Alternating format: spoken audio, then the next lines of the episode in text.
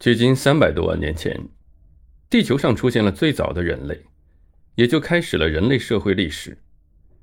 在这漫长的岁月里，人类的祖先在艰难困苦的环境中栉风沐雨、披荆斩棘，改造着客观世界，也改造着人类自己。人有发达的大脑和灵巧的双手，也有丰富的语言和严密的思维。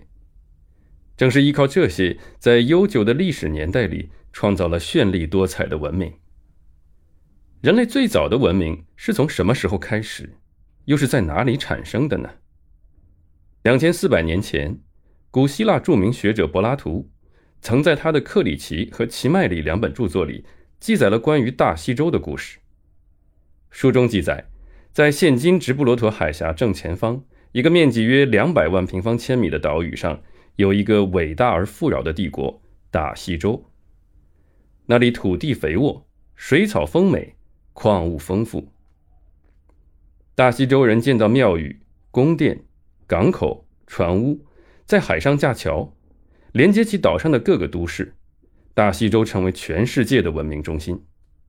这个中央帝国有强大的舰队和用以对外扩张征服的军队，以磅礴的气势、野蛮的行为侵略了整个欧洲，以致统治了亚洲的部分和古埃及。后来发生了火山、大地震和大洪水，大西洲就沉入了海底。柏拉图指出，大西洲沉没的时间距他那个时代九千年，也就是距今一万一千五百年。柏拉图的这番描述引起了他那个时代以及后来人们的极大兴趣，影响甚广。柏拉图曾多次说，大西洲的情况是历代口头流传下来的，绝非是自己的虚构。他的老师苏格拉底在谈到大西洲时也曾说：“好就好在它是事实。”如果柏拉图所说的确有其事，那么早在一万两千年前，人类就已经创造了文明。美丽而辉煌的大西洲曾经存在过吗？这是一个令人最感兴趣的自然之谜。多少年来，科学家从人类学、生物学、考古学、地理学、气候学等领域探讨其存在的可能及证据。以致形成一个专门的学科——阿特兰提斯学。人类学家发现，威尔士和古代英国人自称大西洲是我们的伊甸园。埃及人说，他们的灵魂之地是在远离大洋中部的西端。南北美洲大多数印第安人说他们是从东边来的，并且从东边大陆上的超人那里学会了文明艺术。法国北部地区的高卢人。认为他们的祖先是因为一次毁灭性的大灾难而由西边的大洋中部迁移而来。这些古老的民族代代相传的传说，是否也说明了大西洲曾经存在过呢？生物学家说，早在古希腊时，亚里士多德就发现欧洲鳗鱼每两年一次离开生活水域进入大海繁殖。今年发现它们是穿过大西洋到萨格索海产卵。之后，雌鱼死去，幼鳗再游回欧洲，而萨克索海就是有人认定的大西洲遗址。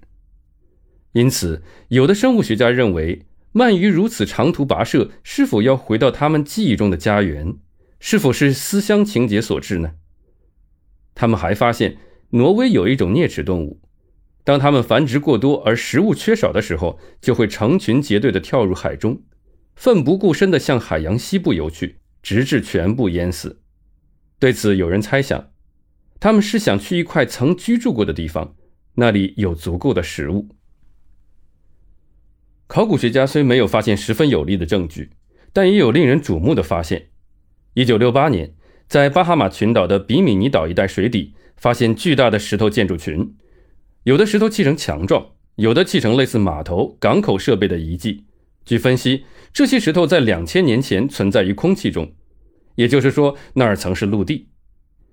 七十年代，一群科学研究人员来到大西洋的亚速尔群岛附近，他们从八百米深的海底里取出岩芯，经科学鉴定，其海底岩被证实为一万年前在空气中形成，那里确实曾是一块陆地。一九七九年，在大西洋的百慕大三角海区，又有惊人的发现。经过美法两国调查队的仔细考察，证明了这个海区的底下有一座巨大的金字塔，它的建造时间比古埃及的金字塔还要早得多。根据科学测定，这座海底金字塔每边长三百米，高两百米，塔尖距离海面一百米。它有两个大洞，海水以极快的流速从洞中穿过，激起海面上一片汹涌澎湃的波澜。但是，百慕大的海底金字塔是用仪器在海面上探测到的，迄今还不能确证它是不是一座真正的人工建筑物，因为它也可能就是一座角锥状的水下山峰。尽管有了一些重大的发现，遗憾的是，没有任何一个考古学家宣布说他已经在大西洋发现了大西洲的遗迹。那么，早已沉落在大西洋中的古大西洲居民究竟是什么人呢？他们是怎样建设起较高的文明来的呢？他们还给人类创造过哪些奇迹呢？非常可惜，现在还没有人能够做出确切的回答。大西洲仍然蒙着一层厚厚的面纱，依然是一个待揭之谜，需要科学家进一步探索。